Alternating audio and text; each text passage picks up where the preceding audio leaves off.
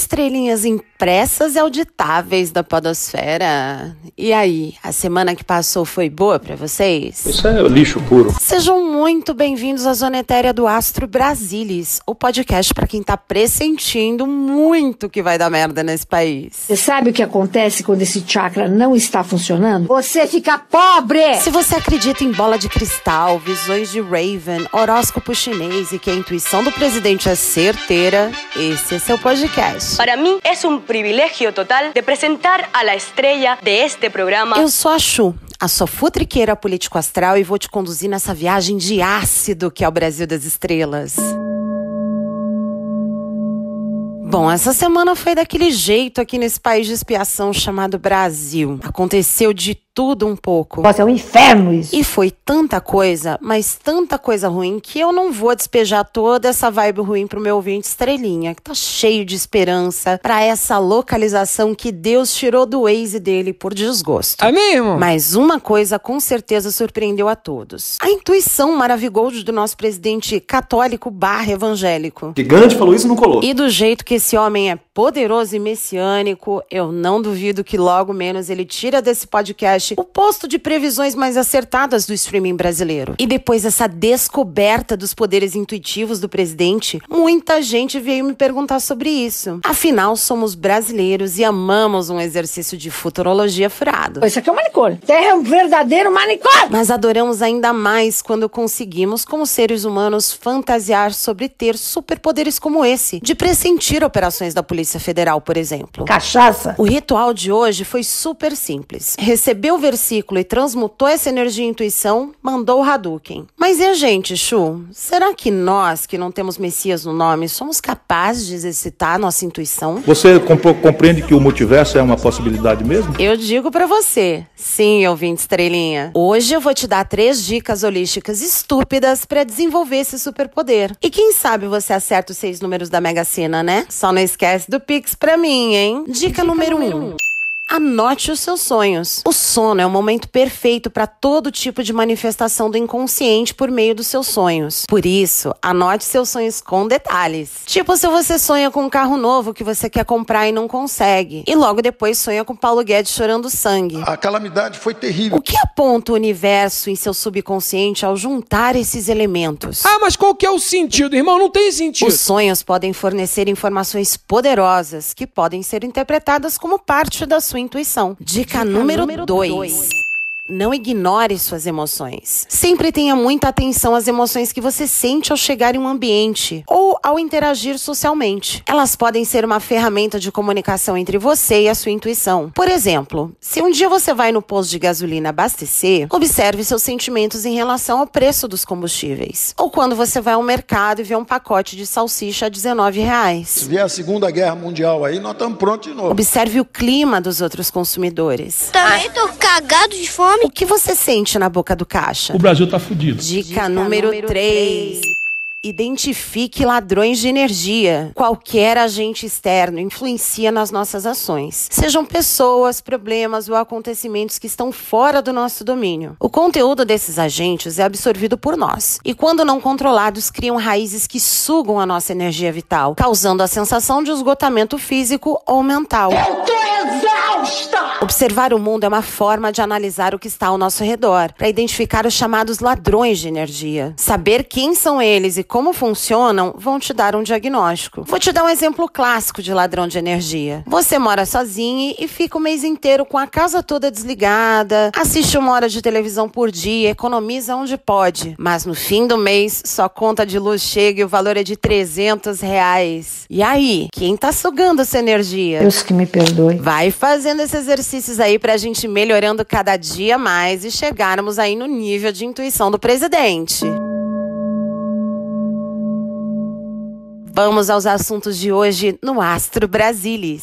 No episódio de hoje, O céu astral do caos. Quem devia ouvir esse quadro era o pessoal de Brasília, mas aqui contamos para vocês as movimentações astrológicas da semana política e olha, tá puxado, viu? O pico da neblina. Perguntamos às runas como está a escalada de Pablo Marçal à presidência da República. Será que ele chama o resgate antes do lançamento oficial de sua campanha? CPI do MEC vai ter? Nossos oráculos nos mostram os padrões vibratórios por trás desse pressentimento do alto sobre mais esse escândalo do governo. Derrama, Senhor. Depois dos últimos escândalos envolvendo pastores e a revelação da última pesquisa Datafolha, como fica o voto evangélico em Bolsonaro? Amém, irmão? Solta a vinheta. Astro Brasilis, zoando a política brasileira ad eterno. Bom, aos trancos e barrancos, chegamos então a mais um episódio do Astro Brasilis. E para quem é futriqueiro astral fiel, sabe que quando eu tenho um alerta dos astros, eu corro aqui para compartilhar com você, né, ouvinte estrelinha? Fofoqueira! E ó, o final do mês não tá fácil, gente. O Brasil tá fudido. Isso porque Marte tá em quadratura com Plutão. E assim, puta que pariu.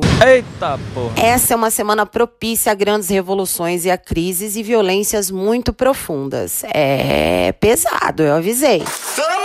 Amarrado! Tá amarrado, caralho, rapaz. Corre que esse bicho tá solto. E mais, esse caos astral vai durar o mês de julho todinho. Nossa, é um inferno isso. Então vocês podem apertar os cintos, porque de acordo com a astrologia, esse aspecto vai influenciar o coletivo muito mais do que o individual, tá? Você vai arder no infinito. Mas como essa quadratura do cão influencia o coletivo, Chu? Você me pergunta. Ah, mas qual que é o sentido, irmão? Não tem sentido. E eu te respondo, com todo tipo de evento possível. E assim, evento catastrófico, tá, gente? que nós não queremos o caos. Assalto, incêndio, manifestação, violência em massa. Não tem como não dar errado. Acidente, fenômeno climático atípico, desastre natural. Olha, estrelinha, essa semana não vai ser nada, nada fácil. E o mês, então, aliás, no âmbito político, então, vai ser dedo no cu e gritaria pura. Tem um termo técnico pra isso. Chama fogo no parquinho! Os escândalos devem se intensificar ainda mais, com mais sujeira saindo debaixo do tapete, discussões acaloradas e até perigos de coisas mais violentas. O sangue de Jesus tem poder,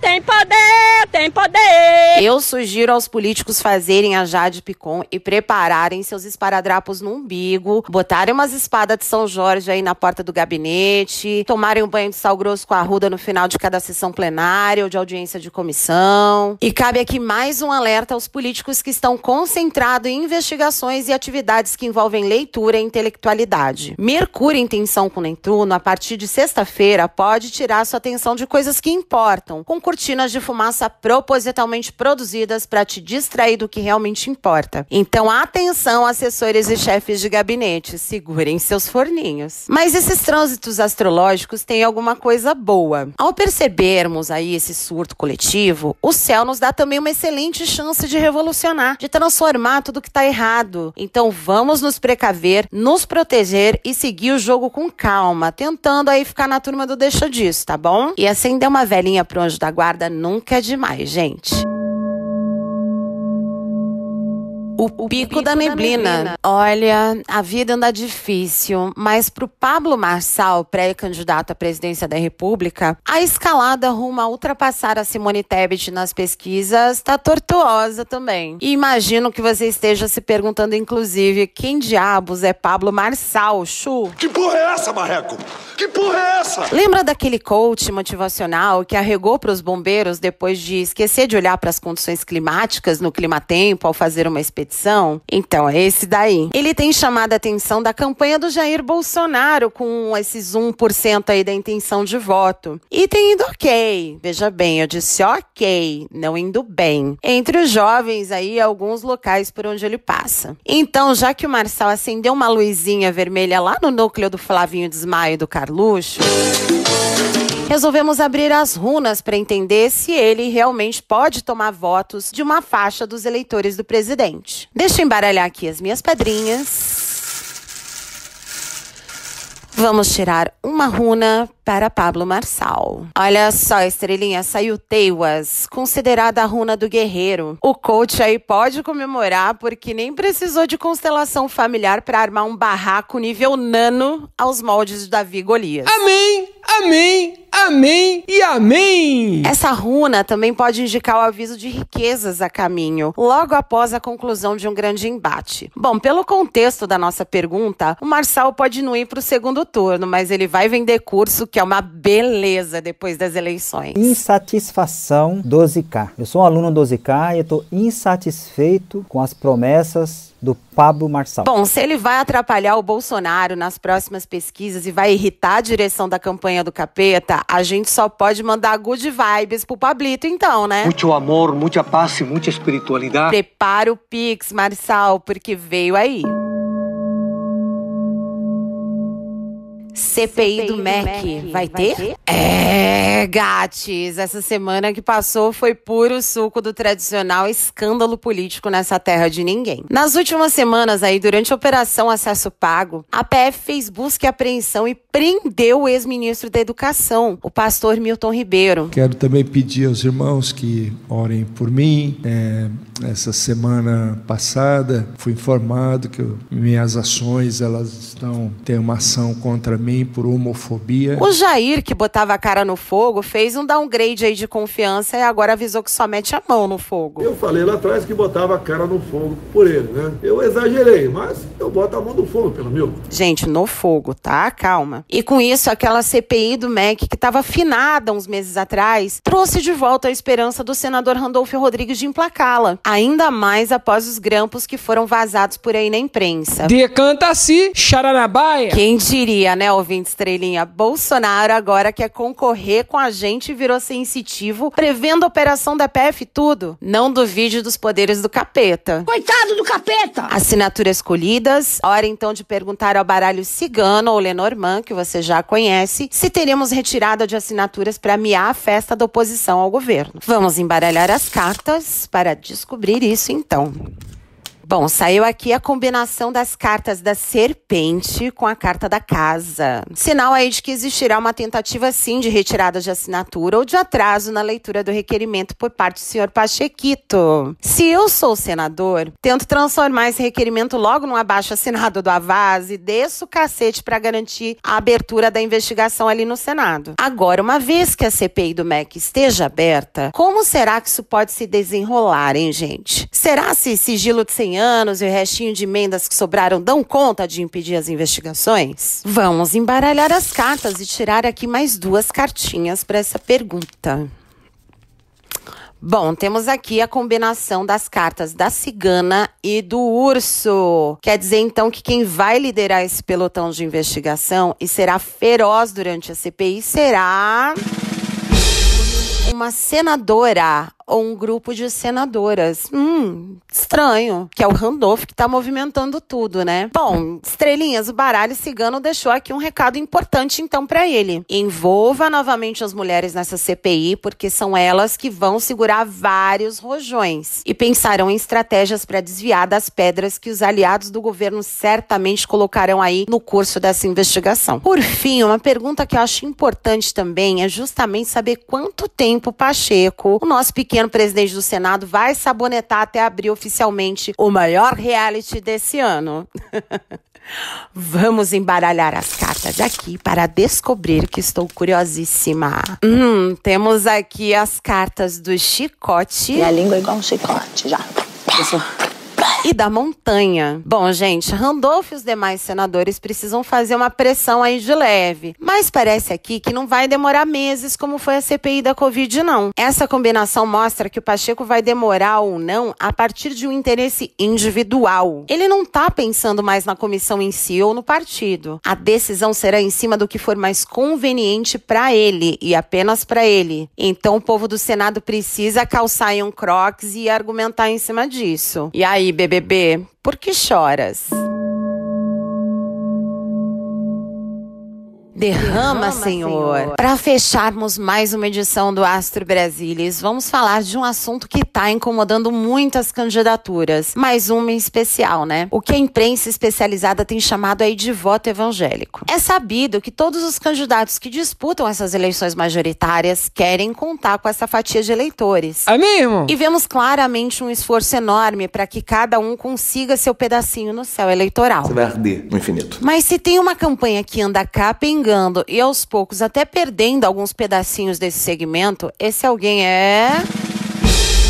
Isso mesmo, estrelinhas, o Jair. Já foram várias marchas para Jesus, motociatas e todo tipo de promessa feita para o chamado eleitor evangélico. Só que preços nos supermercados, fila no Auxílio Brasil, gasolina alta e campanhas como Jair não é cristão, levantadas aí pela oposição digital, vêm abrindo uma frechinha no mar verde amarelo do lema Brasil acima de tudo, Deus acima de todos. E conhecereis a verdade e a verdade vos libertará. O escândalo envolvendo o ex-ministro Milton Ribeiro e pastores no MEC também não tem ajudado muito. Sabe-se, por exemplo, nos bastidores que tem bispo, dono de emissora de TV, pulando da arca de Jaira francesa.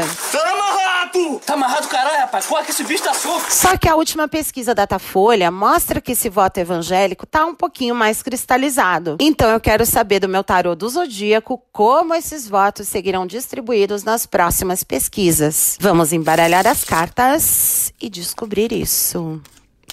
Eita, que temos aqui a carta da lua, estrelinha. Essa é uma carta que fala de ciclos intensos que se renovam ou se perpetuam. No contexto da nossa leitura, que perguntamos especificamente sobre o voto evangélico, essa não é uma guerra já vencida por Bolsonaro, não. A carta da lua fala também de desgastes e ativação de memórias. Bolsonaro pode querer segurar esses votos em cima de pauta de costumes, mas esse eleitor pode querer colocar outras prioridades da vida dele na frente, como esses fatores aí que eu mencionei anteriormente anteriormente. Para complementar essa leitura, eu quero também perguntar para as nossas cartas se a gente vai ter mais desembarques da ala evangélica do governo, justamente por conta do escândalo dos pastores do MEC virar uma CPI em potencial. Com isso, sabemos que alguns templos por aí podem acabar bancando Judas e virar a casaca. Judas, Judas, uh, Judas, Judas, Judas, Judas, Judas, então vamos embaralhar as cartas. Nosso tarô do zodíaco. Ah lá, mais um final de episódio épicos, meus amor. Quem temos a carta de Sagitário, que mostra aí um movimento de saidinha do governo, hein? Essa é uma carta que fala de movimentar-se em direção a caminhos corretos, só que escaneando um pouco mais o ambiente, de uma maneira mais ampla e mais profunda. A frase-chave dessa carta é eu percebo, o que mostra que a bancada evangélica vai ter que dar uma olhadinha em torno de si e ver se tem aí alguém que pode ser puxado no fiozinho de novelo desse mais novo escândalo do governo Bolsonaro. Então eu digo para vocês, meus amores, tem gente que vai buscar a salvação aí no arrebatamento, se pirulitando da base governista. Na Bíblia diz, meu filho, que a gente tem que orar pelos que nos perseguem. Porque senão não se reelege, tá ok? Gente, já dizia o presidente. E conhecereis a verdade, e a verdade vos libertará. Chegamos ao final de mais um episódio do Astro Brasilis. Obrigada, ouvinte estrelinha, por ficar comigo aqui até o final. Não se esquece de compartilhar o podcast com seus amiguinhos para a gente ampliar cada vez mais essa constelação familiar de futriqueiros astrais. Esse podcast usou referências de Equilibrium, Folha de São Paulo, UOL e Vanessa Tuleski, e os oráculos Lenormand, Runas Tradicionais e Barbieri The Wild Unknown. Quer fazer uma pergunta sobre a vida política do Brasil? Manda sua sugestão para astrobrasilis.gmail.com. Agora também temos uma conta no Twitter com previsões semanais dos assuntos mais comentados. Segue lá, astrobrasilis. Eu sou a Chu e esse foi mais um Astro Brasilis, zoando a política brasileira de Eternum. Um beijo para você e até o próximo episódio.